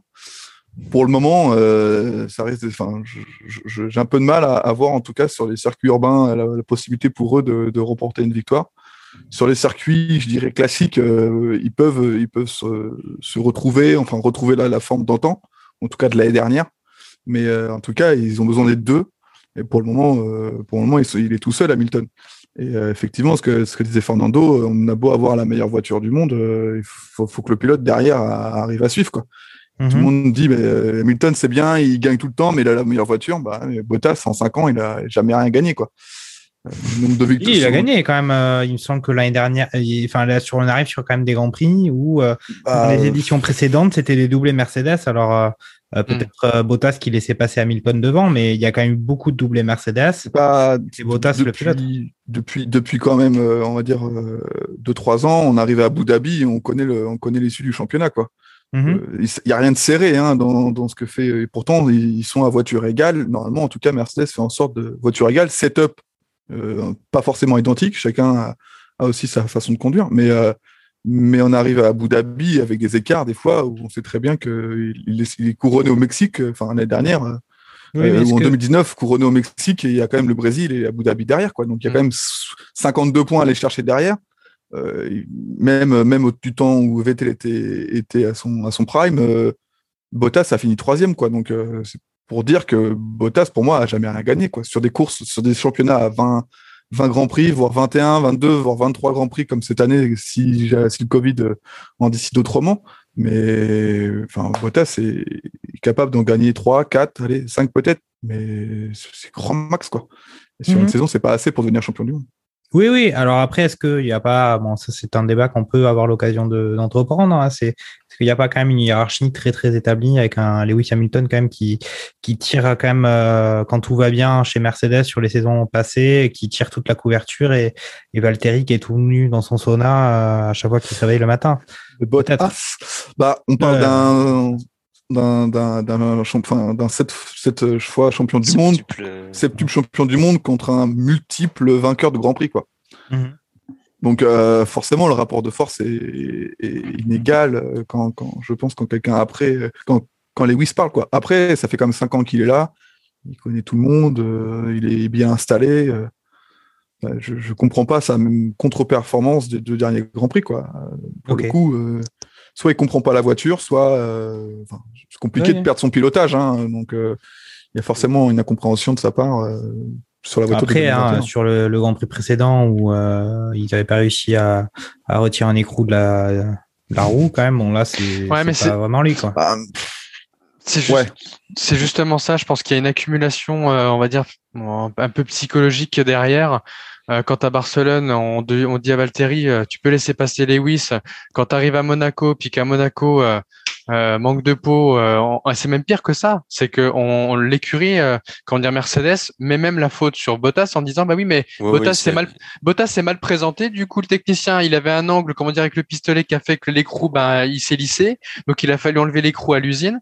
Puis maintenant, il arrive ici, euh, il- donc je peux comprendre qu'il ait le moral un peu dans les chaussettes et puis qu'il est. Son avion est bloqué aussi. Ouais, voilà. il y a- Son non, avion mais- est bloqué. mais le- Il peut pas, il peut pas arriver à temps à en Azerbaïdjan.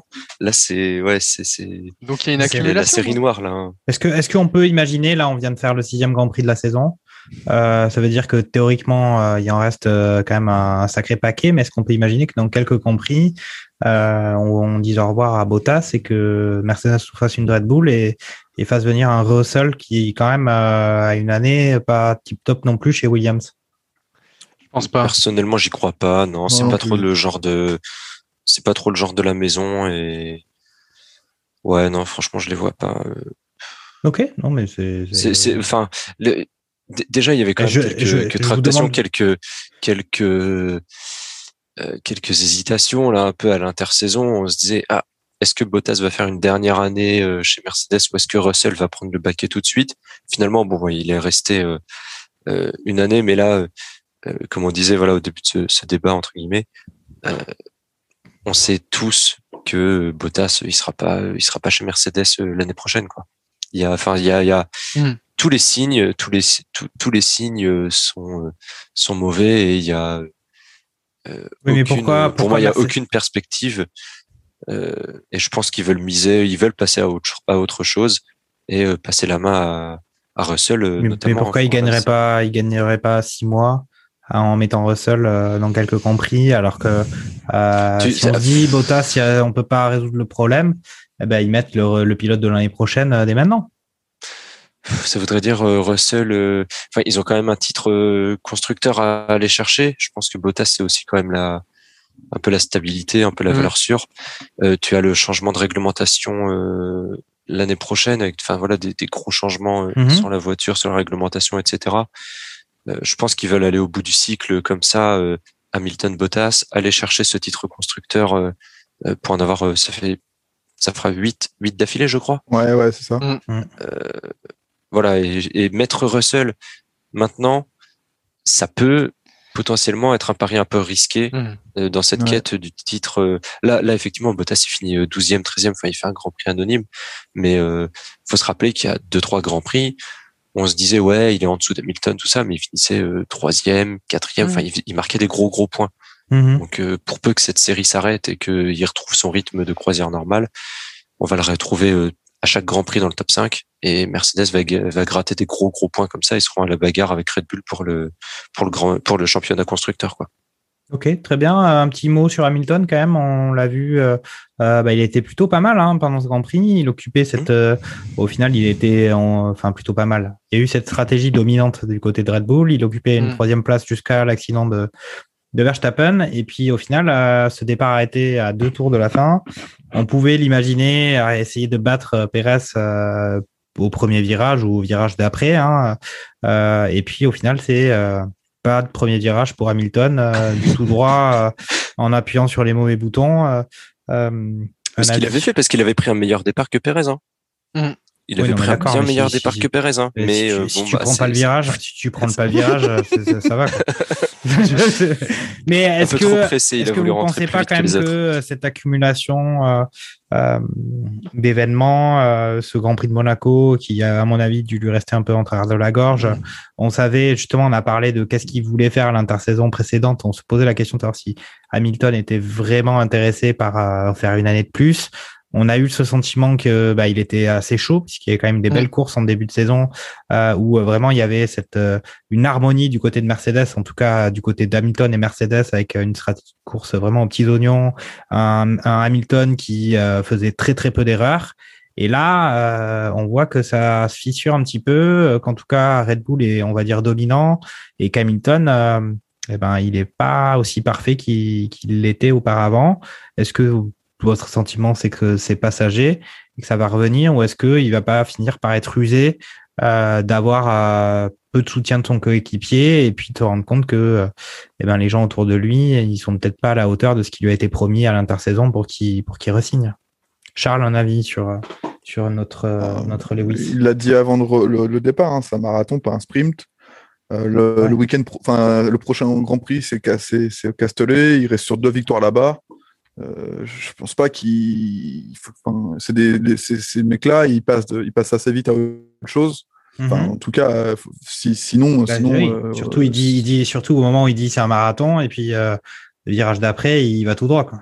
Ouais, euh, mais après, je pense, je pense pas qu'il ait voulu de, de s- appuyer sur le bouton.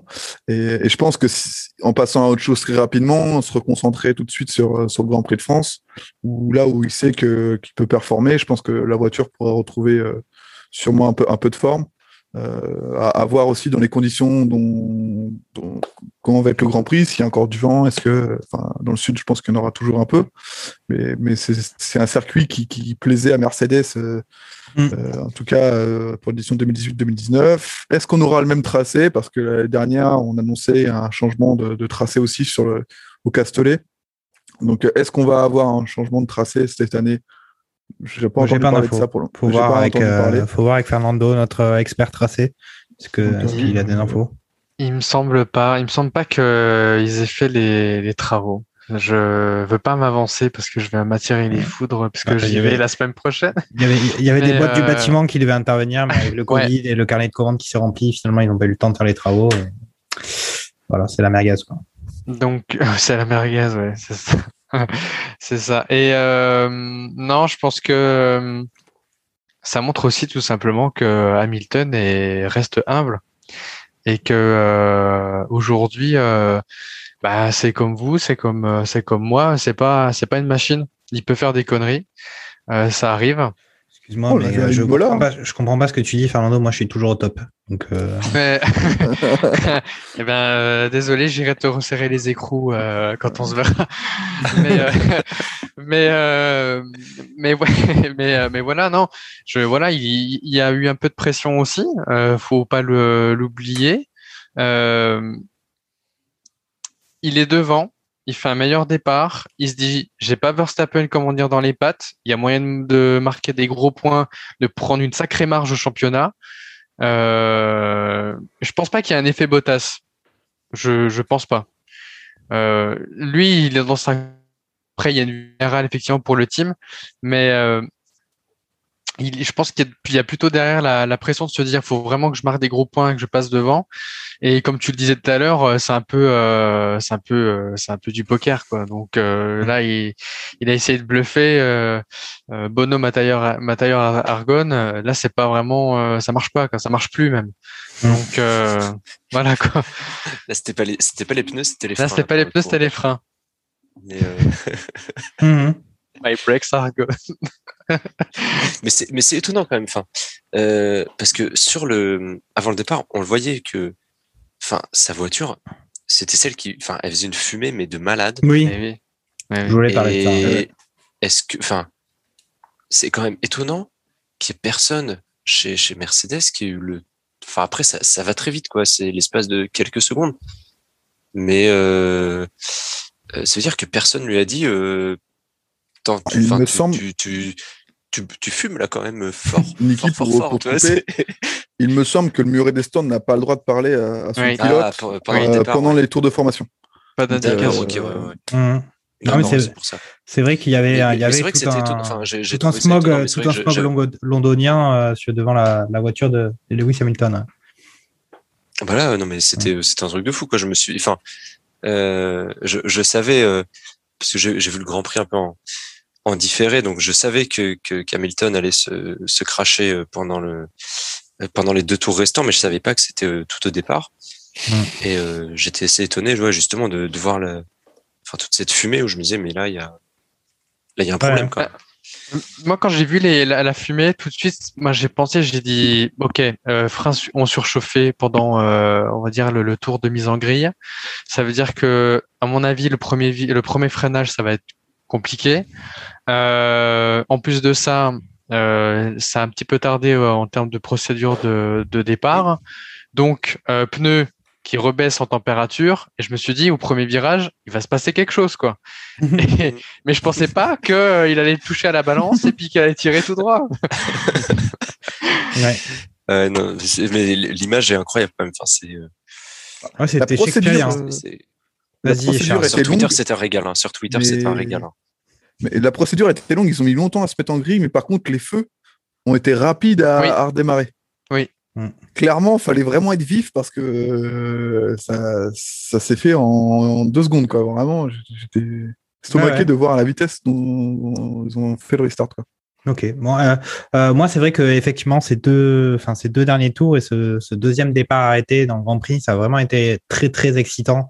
Euh, C'était un peu, euh, voilà, un condensé de ce qu'est la Formule 1 en très Mm. peu de temps, Mm. avec euh, une montée en pression. euh, ben, quand on est, quand on est passionné par le, la Formule 1 et par le Grand Prix, euh, voilà, on, on se dit chic, il y a un deuxième départ. On voit les pilotes qui à la fois descendent de leur, de leur, de leur monoplace et puis après on voit toute la pression descendre puis remonter juste quelques minutes après.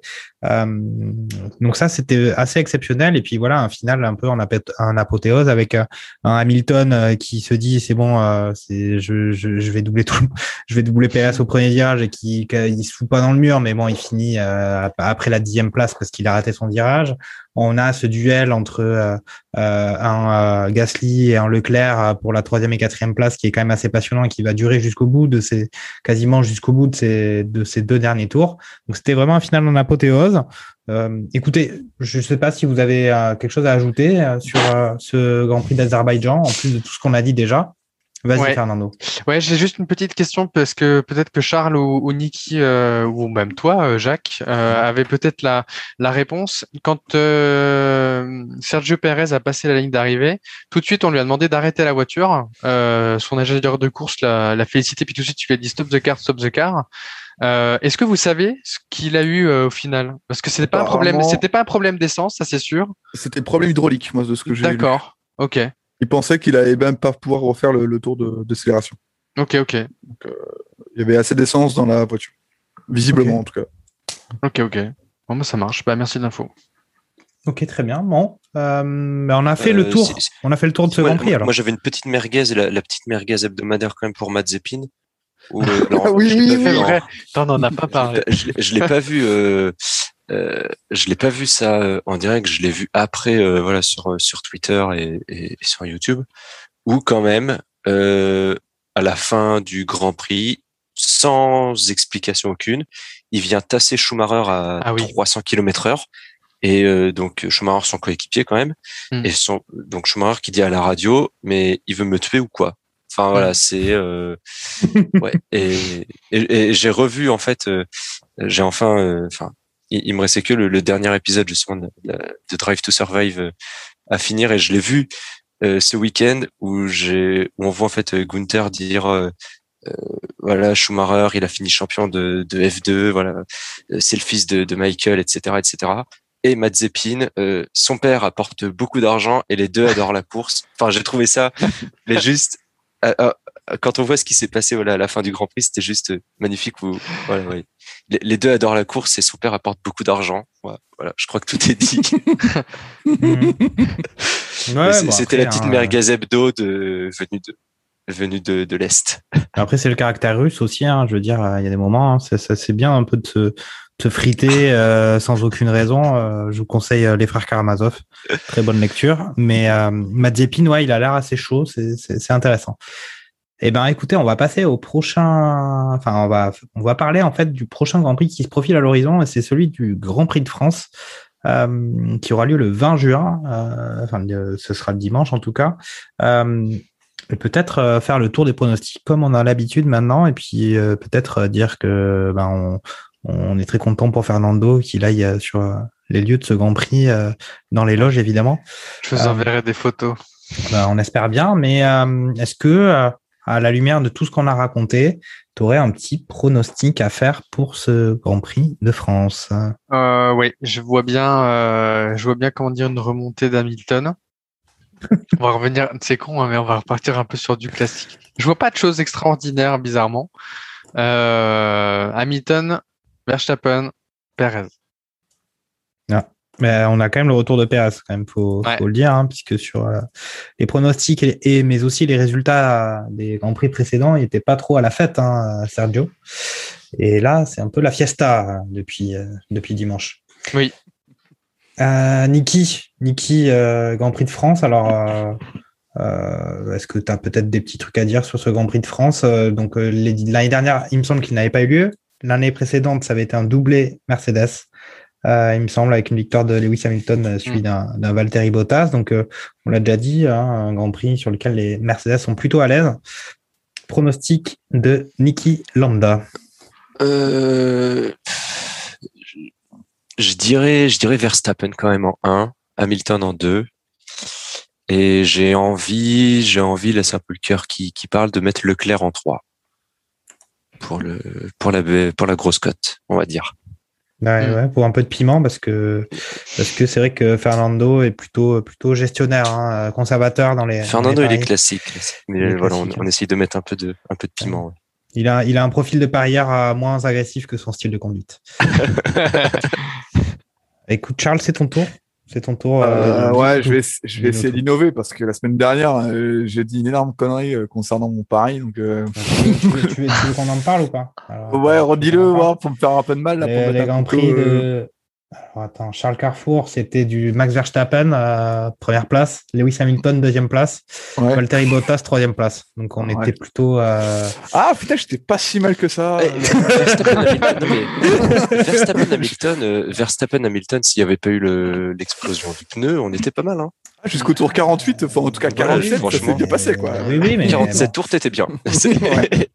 Mhm. Non, mais euh, juste pour faire le point sur les sur les parieurs euh, de, de, de la semaine précédente, on avait Fernando qui avait annoncé une victoire de Verstappen, deuxième place d'Hamilton aussi, et un Lando Norris en troisième place. Euh, Olivier Pastis qui n'est pas là, qui n'était qui n'est pas là pour euh, pour l'enregistrement de cette émission, en tout cas en, en, en real time. Lui, il avait annoncé euh, Lewis Hamilton avec trois secondes d'avance, euh, ce qui ne s'est pas produit.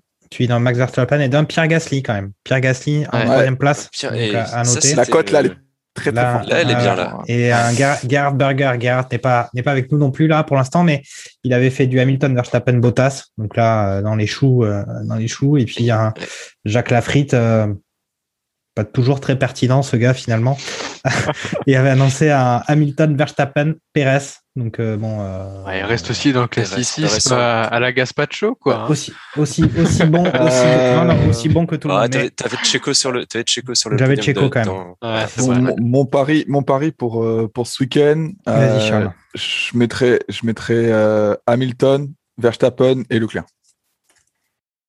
Niki, c'est le même que toi ou? Non, moi j'ai mis euh, Vers- euh, Verstappen, Hamilton, euh, Leclerc. Non, non, Ok. mais tous les, Non? tous les trucs sont différents là, donc c'est c'est à moi. C'est à moi. Alors moi, je vais dire euh, victoire d'Hamilton, deuxième place Max Verstappen, troisième place Sergio Perez. C'est le même pronostic que Fernando Gaspacho. Allez. Avec Non, ça, mais- vous reprendrez bien un petit peu de. On va avoir une victoire de Sainz, vous allez voir, on va rien comprendre. Vous allez- c'est ça. Non, mais euh, oui, oui, euh, mais euh, c'est vrai que euh, on a quand même deux écuries euh, qui sont dominantes, euh, Red Bull On a- et on a Mercedes. écuries et deux, deux pilotes, quoi. Et deux Enfin, pilotes, euh, c'est a- le, c'est le, c'est le, c'est le bon duel, c'est le bon duel dont nous parle euh, Fernando N'est-ce pas? à à chaque repas. Et, euh, et, et- et après, derrière, on a quand même une Ferrari qui est très concurrentielle cette année, avec des McLaren qui sont pas mal, mais on n'a pas parlé dans nos mois euh, d'un Oui, on a on a parlé. pa- enfin, on a, deuxième on a pilote, parlé de euh, Ricardo. euh, Mm. On a parlé on de Ricardo vite on a à peine abordé le sujet, mais il y a, il y, a, il y a aussi, euh, il, est, il est un peu en difficulté, mais il y a peut-être ce, ce temps d'adaptation aussi à venir. Euh, mais c'est vrai que ça peut être, ça peut être intéressant sur un Grand Prix de France. oui, bon, après, qui est censé profiter à Mercedes.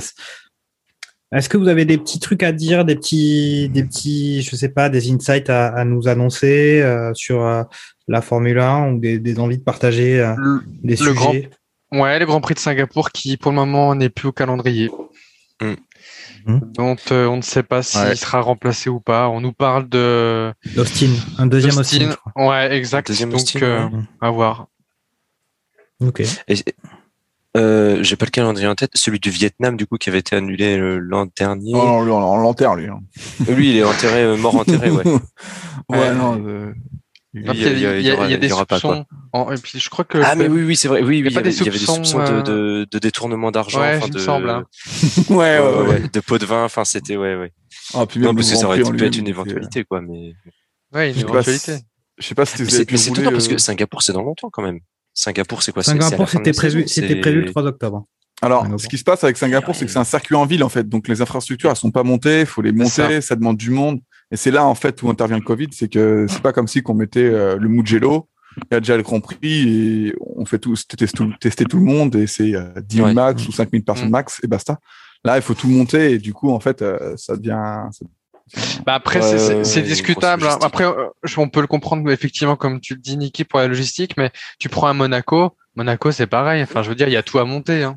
Donc, Alors, je euh, vous- je vous- moi, j'ai commencé à regarder le, le reportage, enfin, le documentaire de Canal. Ils ont fait un, un documentaire sur euh, le Grand Prix de Monaco. Et euh, moi, j'ai été assez déçu de ce documentaire. Là. Il parle du montage du Grand Prix, etc. Ça m'a pas, ça, ne- ça ne m'a guère bouleversé. Ouais.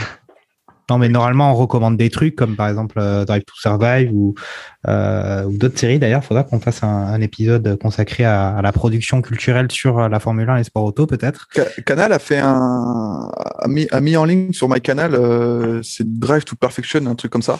Ouais, Euh, très très bon ça.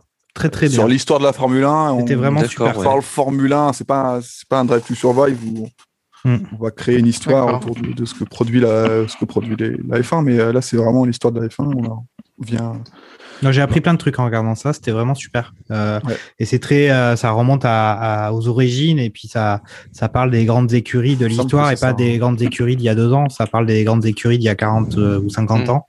C'est vachement ouais. intéressant. Race to Ouais. Perfection. Ça, Race, to, perfection. Oh yeah. Très, Ok. Bon. Bah écoutez, euh, merci les gars. Là, on a, on a fait le point. Euh, bah, je vous souhaite euh, une bonne continuation. euh, et puis, euh, je nous souhaite à tous un, un rendez-vous au, au Grand Prix de France. Certains y seront physiquement dans les gradins euh, avec euh, des coupes de champagne à la main. Euh, D'autres Ou un petit verre de jaune. Enfin, on est quand même sur le circuit Paul. Ricard, quoi. Donc, euh, Tout à- Tout à fait. Avec Et bien entendu, Voilà. bien sûr, avec modération. En tout cas, merci, merci, merci les gars. Et puis, euh, bah, on se retrouvera euh, après le prochain virage euh, du Grand Prix de France. Salut, ciao. Bien. Merci à tous. Salut. Ciao, ciao. Salut, salut.